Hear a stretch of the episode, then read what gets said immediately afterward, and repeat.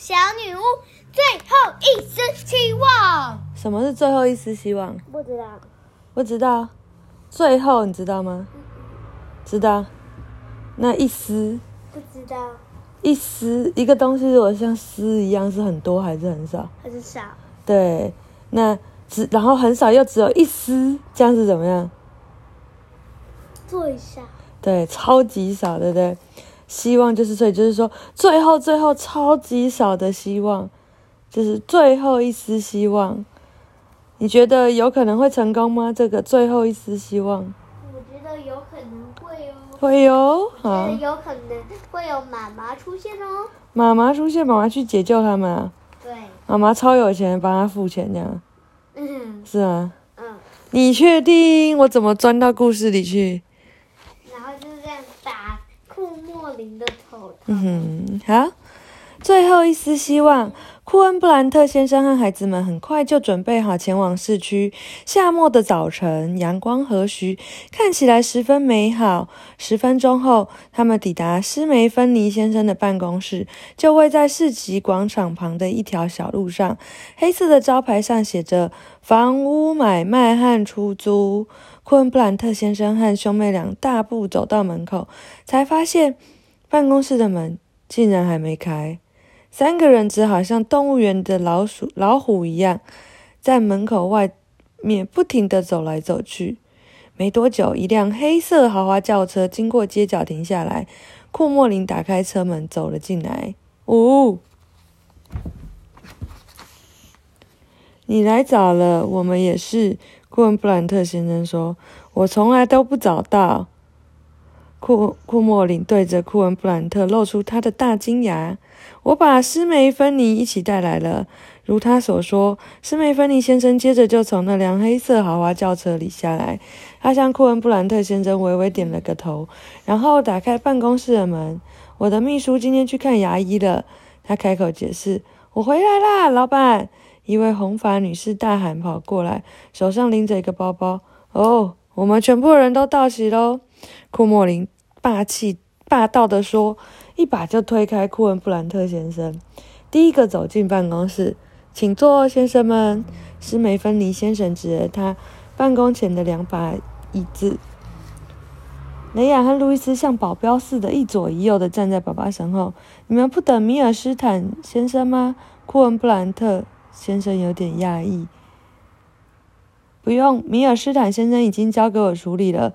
施梅芬尼先生说：“安娜，把模仿屋子的买卖合约拿来。”不一会儿后，那位秘书走过来，把合约放在施梅芬尼先生的办公桌上。“你这是在浪费时间。”库莫林一脸不屑地说，“我只要签个字，模仿屋子就归我啦。”库恩布兰特先生紧闭着嘴唇，不发一语。我敢打包票，我出的价钱铁定比你高。库莫林继续说：“库恩布兰特，你要出多少钱呢？”这时，斯梅芬尼先生开口了：“库莫林先生出五十万欧元。库恩布兰特先生，您准备出更高的价格吗？”五十万！库恩布兰特先生顿时脸色苍白。这么多钱，他他他结结巴巴地说。那那好吧，我可以先付两万五千欧元，剩下的钱每月慢慢给。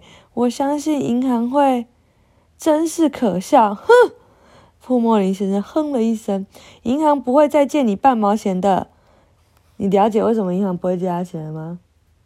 就是他觉得他不会还啊，所以他觉得他很穷，就不会借他。就像你每次都一直赊账念故事书啊，对不对？那是不是你借了一阵子，我就不想再就让你赊账了，对不对？就是因为你不会还呢、嗯，所以我当然要借给像库莫林这样的人，不是库恩布兰特这样的人啊，对不对？好，他转头对施梅芬尼先生说：“我现在就能付钱，没有第二句话。两天以内钱就会到你的手上。”施梅芬尼先生用遗憾的眼神看了库恩布兰特一家人。既然如此，希望您别介意，我得替客户着想。我现在就接受库恩布我库莫林先生的出价，请您在这里签名吧。库莫林拿出钢笔，洋洋得意地在合约上签下他的大名。库恩布兰特先生已经没有选择了，他站起身对雷亚和路易斯说：“孩子们，我们走吧。”真的是非常遗憾。施梅芬里先生说：“我可不觉得遗憾呢。”哈哈哈哈！库莫林先生幸灾乐祸的笑了。这样是对的吗？不是，不是，对不对？像每次你摔倒的时候，妈妈都说活该。这样是对的吗？不是，这样就是幸灾乐祸，知道吗？嗯，幸灾就是很高兴你碰到那个，就是人家碰到灾难的时候，你就在那边笑；然后人家碰到那个呃不不好的事情的时候，你也在那边笑，就叫幸灾乐祸。好，兄妹俩紧跟着爸爸的脚步离开，结果路易斯不小心被自己的鞋带绊倒。他及时抓住办公室的门，才没有跌倒。哼，真是笨笨手笨脚！库莫林在后头大笑。一家人都是同一副蠢样啊！哈哈哈！这样对吗？不对。嗯，那怎么办？不知道。不知道。路易斯简直就要气炸了，但也只能蹲下来把鞋带系好。库库莫林先生心满意足地靠在椅背上。我现在是模仿屋子的新主人了。库恩布兰特一家必须尽快搬走，这是当然的。斯梅芬林先生保证。我明天一早就让米尔斯坦女士在合约上签字，然后这笔买卖就完成喽。嗯，米尔斯坦女士？库莫林一脸诧异地问：“模仿屋子不是她丈夫的吗？”哦不，米尔斯坦是吉贝特·米尔斯坦的母亲，她才是屋子的主人。斯梅芬尼先生纠正他。不过到了明天，屋子就会属于您喽。霍莫林的脸抽动了一下，真可恶！我还以为今天就能办妥呢。他停了，又停了一下，又说：“这样吧，我们明天一起去找米尔斯坦女士签字，然后把我签好的合约直直接带走。我可不希望节外生枝。”节外生枝是什么意思？就是一个树枝，一个树，你有没有看到它都有分叉，对不对？它是是长出那个小树枝，对不对？这就叫做节外生枝。那这个路，这个树就不会按照原本这样直直的走了，知道了吗？好，路易斯故意用最慢的速度蹲着系鞋带，顺便偷听他们的对话。他不明白他们说的话。却觉得有必要尽快告诉爸爸。爸爸，路易斯大叫一声：“等一下！”库恩布兰特先生一刻也不想停留，直接打开车门。为什么他爸爸不想停留？不知道。因为很丢脸呢，对不对？人家库莫林带了很多的钱，然后都已经要买完了，对不对？就比如说现在这个扭蛋机，整台扭蛋机。要一千元，假设是这样，然后买一个扭蛋是六十元，然后你只有一个扭蛋的钱，但是人家有一整台一千元，然后你还想要去用六十元去说没关系，我可以先付六十元，之后每天有念书，妈妈就会给我钱，我就可以慢慢给你。你觉得人家会理他吗？不会，不会，对不对？所以那那个人就马上就给了一千元，就把那整台拿走了，就是这样。嗯。所以他大觉啊买不到，觉得很难过，对不对？好，爸爸，什么事？那份合约还需要米尔斯坦女士签字呢。路易斯一边说，一边钻进老爷车的后座。说不定你可以去找他谈谈。不要这么快放弃，试过才知道。雷亚说。库恩布兰特先生露出疲倦的笑容。相信我，该试的我都试过了。只要有一丝希望，我就不会放弃。回家的路上，车内一片静默。等他们回到家时，魔法模仿咖啡馆的人很多。库恩布兰特太太忙得不可开交。等到他们回来，他立刻走上前：“怎么样？”库恩布兰特太太问。三个人摇了摇头，沉默地走进屋子。不要用手。库恩布兰特先生走到面包房，动手制作李子蛋糕，好让自己不再去想这些事情。雷亚和路易斯来到了鸡舍。坐在鸡舍前的空地想办法，母亲母亲们好奇的凑过来，不过孩子们的手上没有吃的东西。我们现在该怎么办？雷亚难过的哭了出来。我们不能坐在这里等库莫林先生搬进来。你说的对，可是他已经买下房子了。路易斯无精打采的回答：“他还没有到手啊，米尔斯坦女士还没有签字。”哇，这真的锲而不舍，对不对？雷亚认真的看着哥哥路易斯，我们可以趁着库莫林和斯梅芬尼先生出发前，先去找米尔斯坦女士，就我们两个自己去。路易斯看着妹妹，双眼闪烁着光芒。这是我们最后一丝希望了，说不定米尔斯坦女士很喜欢小孩呢。不过话一说完，他又脸又沉了下来。但是我们要去哪里找米尔斯坦女士呢？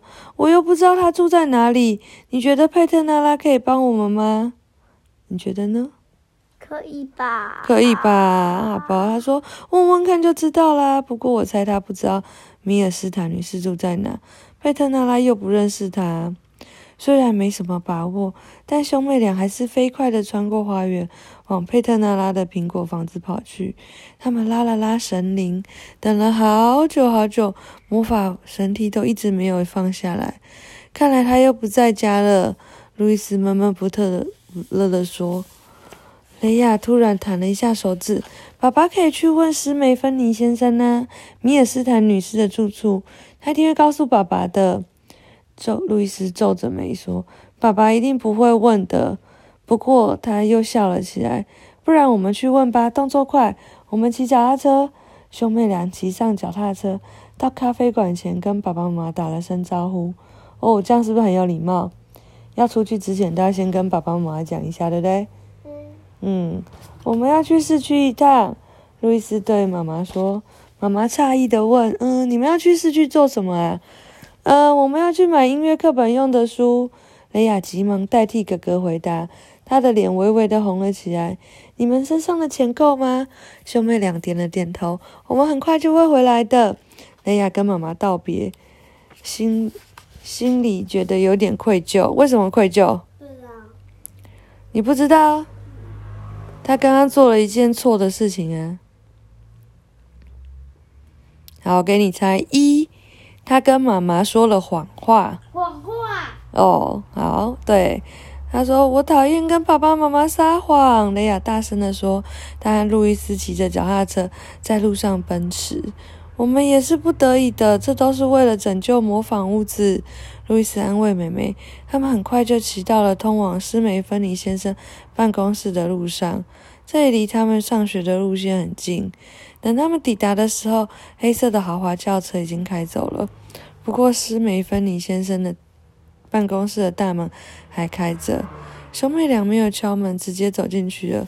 施梅芬尼先生似乎不在，他的座位空空荡荡的，只剩下秘书安娜在电脑前工作。当他发现兄妹俩时，惊讶的抬起头，推了推挂在鼻梁上的眼镜：“你们来这里做什么？忘了什么东西吗？”嗯，没有，雷亚回答。你说对了，路易斯说。我们忘了问您，米尔斯坦女士住在哪里呢？安娜一脸困惑的看着他们。你们问这个干什么呢？兄妹俩迅速交换了眼神。呃，是爸爸叫我们来的，他想知道米尔斯坦女士的地址。那请你们的爸爸亲自来一趟。我不能随便向陌生人透露人家的地址，更别说是两个不认识的小孩了。兄妹俩是失望的互相看了一眼。如果我们的爸爸亲自来的话，你就会跟他说的，对吗？安娜再次停下手边的工作，抬起头来说：“是的，因为我知道你们的爸爸也想买下模仿物质。”说完，他的视线又回到了桌上的电脑。雷亚拉了拉哥哥的袖子，小声说。我们走吧。可是路易斯站在原地一动也不动。安娜又抬起头来，不耐烦地问：“你还有什么事吗？”“我们的爸爸不能来，他有工作要忙。”路易斯说。秘书已经失去耐心了。他可以打电话过来问呢。你们知道电话这种东西吗？他大吼。路易斯先是愣了一下，立刻又面带微笑的回答：“当然知道喽。”说完，他就拉着美美快步的走出了办公室。好，讲完了。啊，好快啊！哪会？今天讲很久哎。讲很久，晚安。